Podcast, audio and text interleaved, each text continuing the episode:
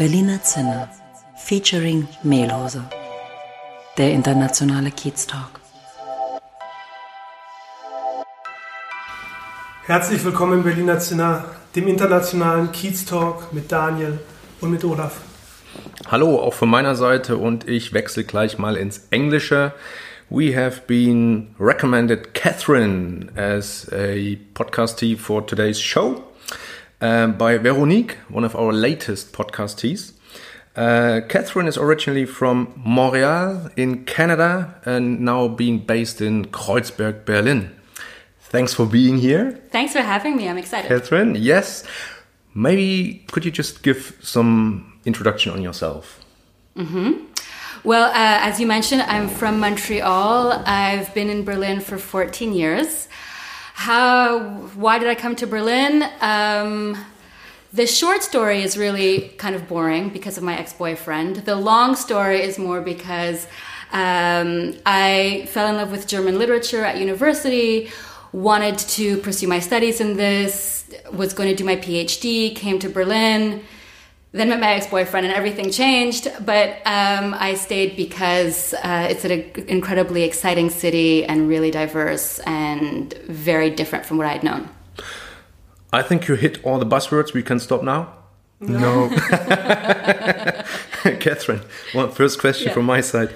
Your name your last yes. name uh, I, I, try to pronounce it okay and then you correct me yeah. letni not quite but not bad. Not a bad uh, Versuch, not a bad try.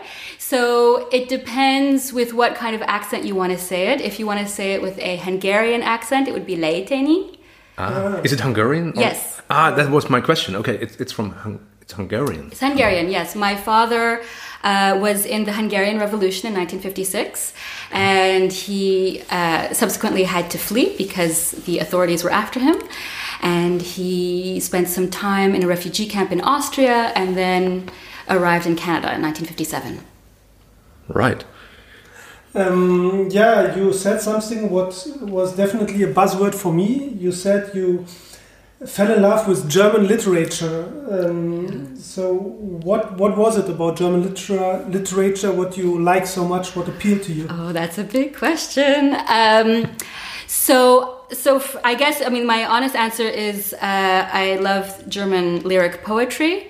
I find German prose is a bit uh, really solid, a bit too solid. But I'm also very interested in philosophy and philosophy of language. And German poetry really plays a lot with what you can do with language and the whole hermeneutic tradition.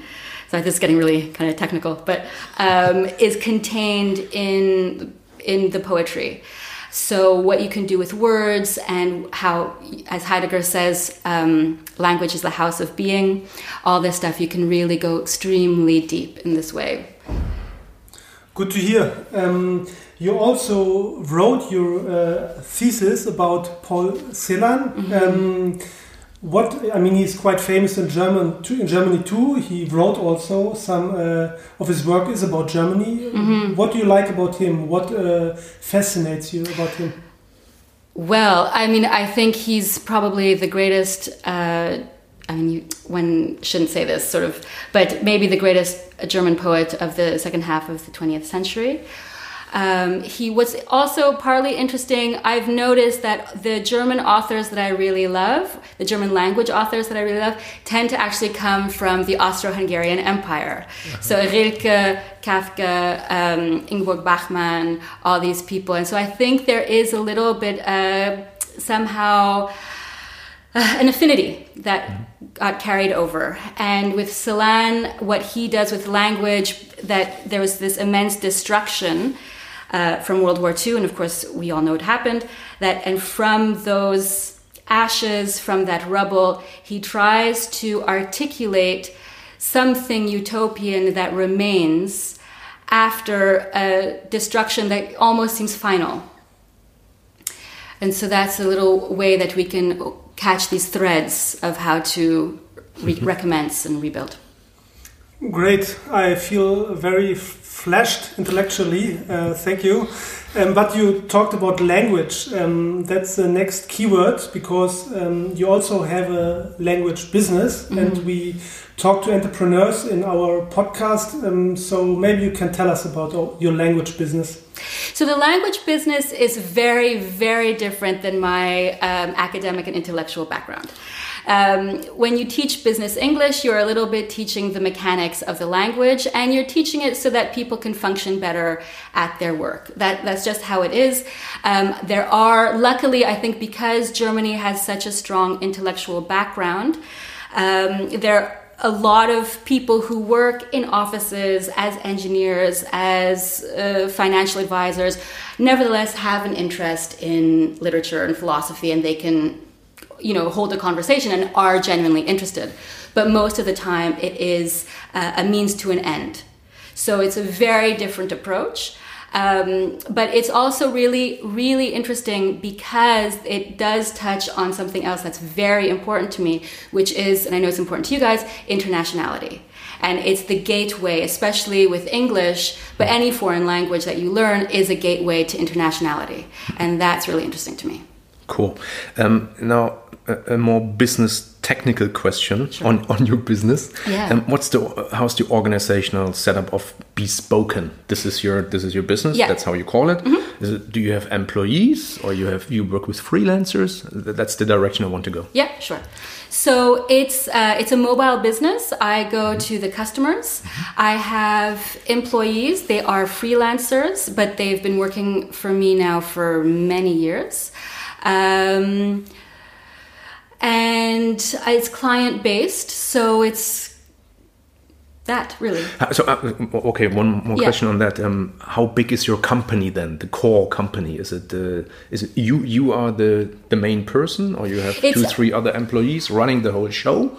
Um, or is it really purely based on uh, engaging with freelancers and being very no, flexible? No, no, So okay, so it's I am I am the I'm definitely the head of the company and yeah. the, the, face of the company, yeah. and the teachers who work for me because it's been long these long year relationships. I mean, they've been work. One of them has been working for me for seven years, another for three, right. um, and my customers are very stable. Mm-hmm. So there's there it's it's all very free, but at the same time very stable. And this is a little bit my favorite uh, condition. Mm-hmm. Is free but stable. Yeah. so you have long-term relation, uh, long-term contracts with the freelancers. Yeah. A, uh, okay, cool. Um, I just know from my personal experience that teaching for me is very satisfying. Mm-hmm. I always had a good feeling after I did it because I thought I did something with a purpose. Um, is it the same for you? Is it important? Uh, does it give you a good feeling? Yes, I, I would say I, I had a realization. Um, a couple of years. I mean, I've always taught, so I've always been a teacher. But then I realized, no, I'm I'm like a capital T teacher. This is this it's in my blood. It's in my bones. I, I love teaching. Why exactly? Um, what what what do you love about it? An interesting question. I mean, it's sort of hard to tell why you love something and why you're good at something. Um, I also taught at my university after I graduated. I taught. Um, a summer course and then a normal semester course, and which I, I loved a lot because you just take your knowledge, and, and knowledge is a beautiful thing to have in and of itself, but you know, I don't know, sharing is caring or something. I think to share what you know and to see it, to see the flash in the other person's eyes and to see that they're now thinking of something that they hadn't thought of before or that they're enriched in some way. It's an incredibly satisfying experience. That's what I wanted to hear. Catherine, in, in our prep meeting, um, you said or you mentioned you're a spiritual seeker. Mm. So now the question: uh, what is what is the status uh, in your life? What's your position in life? Where mm. where are you? Do you know where you want to go? You know where you are you that's yes so and that's sorry i was sort of staring it's, on, it's ongoing yeah this, this journey i assume yeah you can't see it from the podcast but i just gave daniel a really penetrating stare because i was like thinking okay how do i how do i answer this so um yeah no i love that question thank you for asking i i have to uh, also specify that my my bachelor's and master's degrees are in religious studies. And i did philosophy of religion so that's focusing on basically on continental philosophy of the 19th and 20th centuries. Um, and the nice thing about philosophy of religion is that as soon as the philosopher says the absolute capital a oh you know this this can count as religion. So i was reading kierkegaard and even hegel and um, all those those great philosophers and I think I am not a person who can get down with religion, like with an organized religion. But I think there's more to reality than meets this, you know, this empirical thing that we have. I don't know if you guys know Russell Brand, who talks a lot about this. Um, and, and, I just I think you know there's also this this existential journey and the world that we're in today is like so insanely materialistic yes. that I think we we need a counterpart to that and just to come to ourselves. Mm-hmm. just to realize who we are as human beings as existing creatures in this world. And how do you do that then? Like you realize something um, how, how, the world is currently in which stage the, the, the world is currently? Well, how do you, how do you live to that personally um, hmm, how do I live up to that? Well, I guess so. So because I have a great respect for religion, having studied it, I don't. I try not to be fake about it. So I will not say, "Oh, I meditate," because I don't really meditate. Mm-hmm. But I sit back on the couch and I drift off into space a lot. um, Very nice. Yeah, yeah, yeah, yeah. So and and I think I have certain values, and I try to live out those values. Hmm. Cool. Thank yeah. you. Yeah, um, coming back to this drifting back, you um, you uh, treat yourself a lot with um, I would say intellectual topics like philosophy, or you read Paul Celan, which I think is quite challenging. Um, what what does it give to you, um, or is it time you enjoy, or maybe you that's time where you learn about life from those um, mm. diff difficult topics, or. Mm. So I think um, I think when we're in the world today, um, more than ever, you know, with our phones that never leave us alone, we're constantly being pulled out of ourselves, and we're constantly being influenced to be a certain way, to think a certain way, to feel a certain way, and to not think and not feel and not experience other ways. And we are, in my opinion, sort of losing the ability just to be with ourselves. And for me, this the the sitting back in the couch and drifting off into space is I mean, I'm saying that jokingly, but it's really a way to come back into yourself and to feel the feelings that you're having, to honor those feelings. And that's why authenticity is such a big topic for me, both at the language school and in the coaching, because I think it's everyone's right just to feel the feelings that you're having. You don't have to please anyone about who you are. And that's something we're losing radically. I mean, I don't know if we ever even really had it as a society, but I think it's so important that you owe that to yourself to have it. And we also owe it to each other to provide the space mm-hmm. for others to have that experience. And one more uh, question about uh, this philosophy topic. Um, you quoted a quite famous philosopher, philosopher um, Socrates, um, the unexamined life is yeah. not worth living. Maybe you can describe what the um, quote means to you.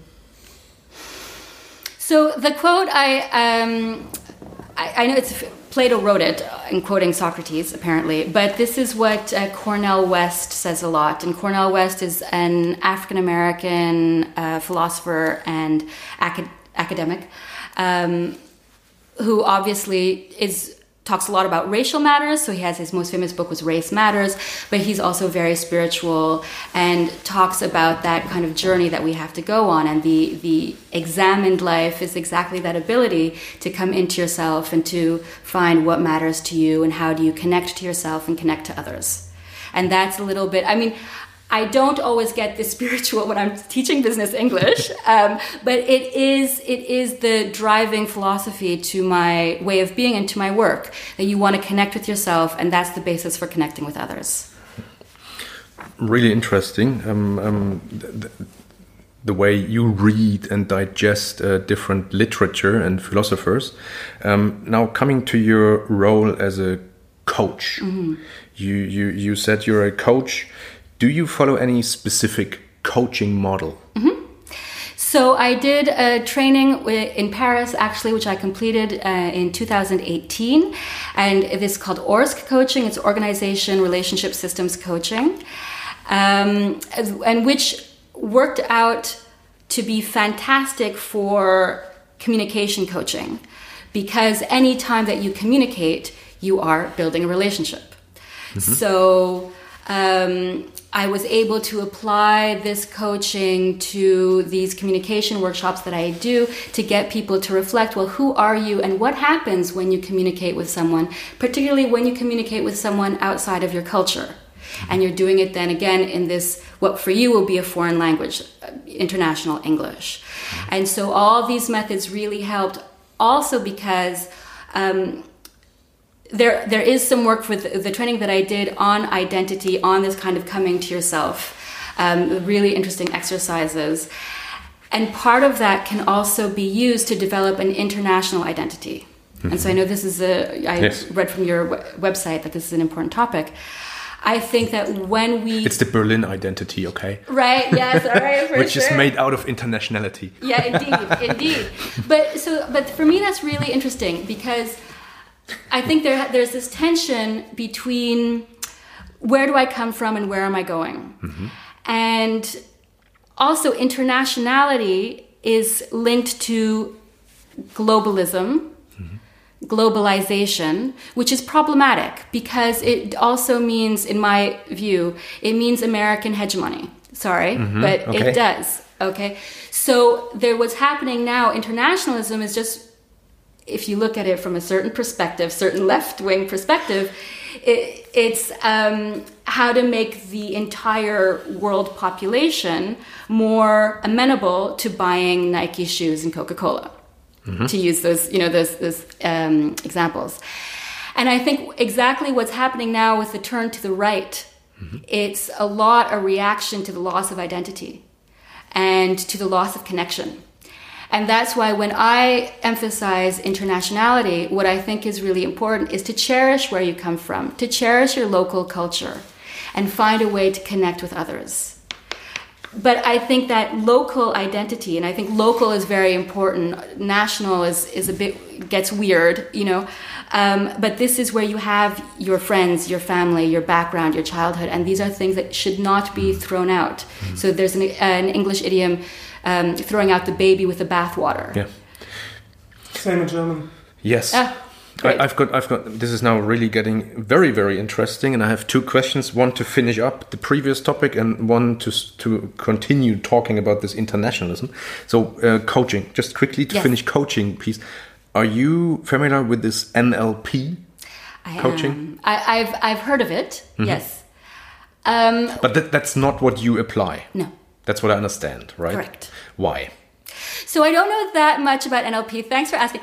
Um, someone told me about it once years ago, and I just sort of arched an eyebrow as I do, and it just sounded it, like it sounds a bit manipulative to me. There's something not okay here. It's it's it's like the full version means neuro linguistic programming, right?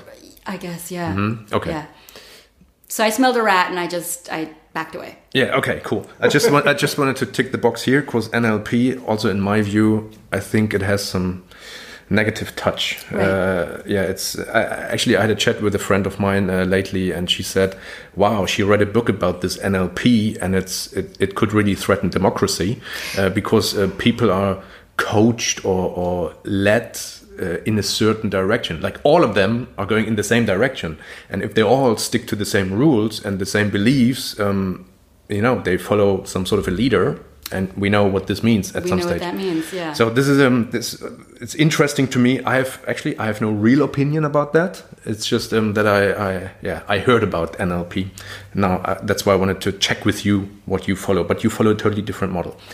Bringing me to the next topic, the bigger topic, which you already uh, brought up. Um, you you said in in the preparation uh, meeting you're an, an internationalist. And you already mentioned that internationalist uh, in the Wikipedia definition is uh, very left wing um, communism mm, style. this is not what you refer to. Um, That's my understanding, right? So, because I, I also thought about um, who am I, and I'm also very much international. I love international people and environment, and I thought, should I call myself an internationalist? And at the time, I checked it on Google, and I I found out what it means, like in a in a definition way. And I decided not to, men- to to to use this word. Oh, interesting. Okay. So this is not the case for you. You you proudly use internationalist as a to describe yourself, right? Ooh. Uh, oh Sorry for the lengthy story here, but No, I'm like, geez, maybe I should go back and change my answer now and do some more research. Um, I'm no, it's okay. well, but I, you know, I would say I'm an internationalist, but in a, in, uh, to use your word, in a very democratic sense. And um, this is also a deep uh, uh, core value in the coaching training that I did. It, one of the core values there is deep democracy. So when you org- when you coach uh an organization or a group or what have you, the idea is that every voice is a voice of the system of that group, and so they all have. They might not have equal weight in terms of the action that follows, but it, they have equal weight in representing the group. So that's really interesting. When if I would like to confine internationalism to Europe, I would say I'm a Europeanist, maybe. Um, Yeah, and I think for me, when I I think we can talk about the problems in Europe because they're really now on the surface. They're burning on the surface, and also because I decided in I think 2015 to get my Hungarian citizenship in order to be a European Union. Uh, European citizen. thank you, a the- European for the- citizen. Yeah, for you have your passport. Yeah. Yeah. And I thought, you know, I could apply for a German passport, but or a citizenship, but I thought, you know what, this is my heritage. And why not, you know, delve into it a bit deeper? And I have done since, and it's been really enriching. But I couldn't say really that I'm a full-blooded Hungarian. It would just be silly. I, I've I've spent maybe a total of you know two or three months there in my life. Do you speak the language? I speak it a little. I kicsit magyarul beszélek. Ah, okay. Yeah, I thought I speak a little bit of Hungarian, and that was pretty much all that you're going to hear from me. I can swear quite fluently, uh, but that's it. Yeah. so, um, so, and I think one of the reasons for all the discontent, particularly in the East, but not only in the East, because you have people in France who are also going right wing. You have people in Germany who are voting AfD in greater numbers. So what's happening, I think for me there are a lot of things that, that are happening, but one of them, particularly what concerns the East, is that they are not being consulted on anything. Mm-hmm. They are not being valued. Their history is not being valued. In my opinion, they are treated as sort of the not just the little brother, but the littlest brother who needs to catch up to all the wise ways of you know the West and the uh, democratic capitalist societies. And when you make people feel undervalued in that way, they're going to turn their backs on you. And I think that's what we're seeing. And this and so what where that ties in with this coaching that I appreciate so much is that it really opened my eyes and I think it, it can open other people's eyes into understanding that you have to take everyone's voice into consideration. Their voice doesn't have to determine the course of action, but it has to be heard. What you just described for Eastern Europe, Mm-hmm. specifically Hungary, um, I guess that's the same what we see in Germany, Eastern Germany, Right. Mm-hmm. um, maybe on a different level. But I, I- I guess the outcomes are the same, as you mentioned, AFD, Yeah. and then then this protest movement, Yeah. just being against anything. Um, yeah, because people, I guess, they didn't feel heard in the past. Yeah, interesting, very Yeah. interesting. But uh, yeah, Olaf, you wanted to ask a question. Sorry. yeah, no, uh, from the international level, I want to come back to Berlin. Um, before you talked about local identity, and um, in Berlin, I think it's very strong. We have it here, you probably have it in Kreuzberg as well, um, and we have a special word for that, which is called Kiez. Um, and we also have a Kiez talk. So maybe you can tell us um, why, what is, what does Kiez mean for you, and why is it important for you? Yeah, gladly. So, um, so I am, I am, as I mentioned before, I think before the interview started, I'm sort of obsessively com- uh, communicative. Like I, I just really, Perfect. and, now, and now with the lockdown, because normally I spend about you know four or five hours a day teaching and I was talking to people. And with the lockdown, I was at home and I was just twiddling my thumbs, like this is not working for me. I like my alone You have, a, time. you have a pet you could talk to? Not even. no. So, For you. So, so I've uh, I have like my Stamm cafe, so my regular cafe that I go to, and I've been going there. I mean, I've been living my Kiez for ten years. So I've been going there for ten years, and I see most of the same faces. And you can be sure I'm not just going to ignore them. I make eye contact, I nod, I smile, I talk to all the baristas. You know, I know their life stories. I have my if I have a Stamm cafe, you can be sure I have a Stamm Weinladen, so my regular wine store. One of the guys who works there is like not only my wine consultant but my life consultant, which I think is a perfect mix. Um, I get along very well with my landlord, who's also my next door neighbor, and there's a Polish cafe next to our house. And once, if once in a while, if I'm coming home and he's drinking a beer, I'll have a beer with him. There's an old lady who lives on the second floor of the building next to mine, and she's been like in super quarantine, and she stands on her balcony just sort of looking around. And if I see her when I come home, I'll I'll talk to her because I think it must be kind of sad and lonely for her. Yeah. Although she made a point of saying that she feels sorry for me because I'm always on the move and going here and there. And you don't have a pet to talk I to. don't even have a pet. Um, you were talking about the lockdown, and in our prep meeting, uh, you said uh, it was it has some positive aspects for you. This Entschleunigung. Um, maybe you can tell us what kind of um, effect did it have on you? Yeah, I, I have to say, guys, I loved it. I'm, I, I shouldn't say it because I think it was, it's been hard for a lot of people. Um, I got the Zuschuss at the beginning, and so financially I've been okay. It hasn't been great, I admit, but it's really okay. And um, I think it's very healthy. And I know a lot of people who feel the same way. So, a lot of people who've been stressed because of the finances, but on the other hand, they noticed, hey, you know, not not being driven here and there to do this and that and to talk to these people and to negotiate these kinds of deals and to get get get get get it's really really healthy and for me because i had all this extra time i was able to you know think of how do i want to conceive of myself my business how, how am i going to get back into the swing of things when the lockdown ends? And it was my opportunity to say you know what the thing that i really love doing teaching english is great but what i really love doing is coaching. I have a couple of coaching clients and just to see after one hour that they have this new view of what they're capable of and new strategies for what they can do this is really worth its weight in gold. I mean, it's it's a lovely experience. So that's that's when I decided also, okay, this is the direction that I want to go in.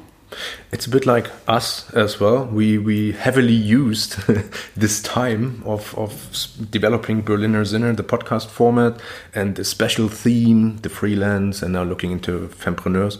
So I think it, it yes, given all the the negative impacts uh, COVID had. Um, I think it, it also could give a creativity and productivity boost um, to certain people. So I think that's that's, Totally. that's really cool. Yeah. Um, yeah, given your new direction you you developed and you want to go, um, you said you you want to uh, launch your practice as a life career coach on 10th September. So 10th September is my birthday, so I would be invited, I assume, to your cheese and wine. Wine and cheese, wine and cheese. Yes. Wine and cheese. No, Tell us about what what is this that, that I'm that I'm prepared. You know. Oh boy. Before I come. Okay, well I'm a little bit I'm a, a tad embarrassed, so now I'm gonna have, maybe I'll have to change it. Um, Why? Because well, I'll tell you because um, I and I have decided for the time being to have my target market young women. Ah. But I, I have a female influence, I would say. So I'll consider it. I'll, I'll take that into consideration, and, and maybe I can make an exception.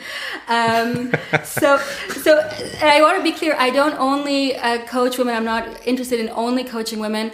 Partly, to be honest, partly for marketing reasons, just to narrow it down, but also because I once was a young woman. I'm still kind of holding on Still there. young, yeah. Yeah. it's a definition thing. yeah, yeah, yeah, exactly. Um, I I find, but I also Okay, so let me be really clear. It's tar- it's targeted to young women who are either at the beginning of the path or in the middle, and either they're having trouble identifying their authentic goals because they've gotten caught up in this Zwickmühle, this sort of hamster wheel of I have to do this and I have to make everyone else happy, Okay. and so they're not really in harmony with themselves and therefore their goals aren't really the right goals for them. And that's why they're having such problems pursuing them. And I, i've been in that situation myself. So either for that or for women who know exactly what they want but maybe lack the self-confidence to go after it. So it's th- that sort of uh, the is the framework of what i work in and with. Um, and the point of the coaching is to get people centered in themselves, to figure out what they really want, and to build a life on their terms. Recognizing what reality is, like I don't, I, I don't want to be one of these people. You know, you'll have the life of your dreams, and everything will be amazing after five really expensive sessions. You know, I'm not like that. Um, but I, I do think that people have a lot of potential, and that reality doesn't close you in, doesn't box you in as much as you might think.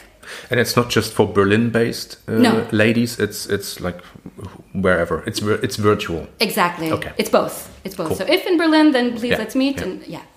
Yeah, my last question. I have a follow up question on your coaching concept. Um, you said that you want to help people find their inner truth and um, to apply it uh, to their life and to their decisions. Maybe you can elaborate on that, what you mean with that. So it's, it's it's quite a grandiose statement, isn't it? Um, he's like, yeah, I gotcha. so I mean, what does inner truth mean? Inner truth. This might be a. Um, I think you know a, a very high, tall order, as it were, but um, I think we have. I think in life there are certain things that we know about ourselves that we may or may not allow ourselves to express um, because it's not cool or because it doesn't work well at their place of employment or in their network or in their circle of friends or what have you.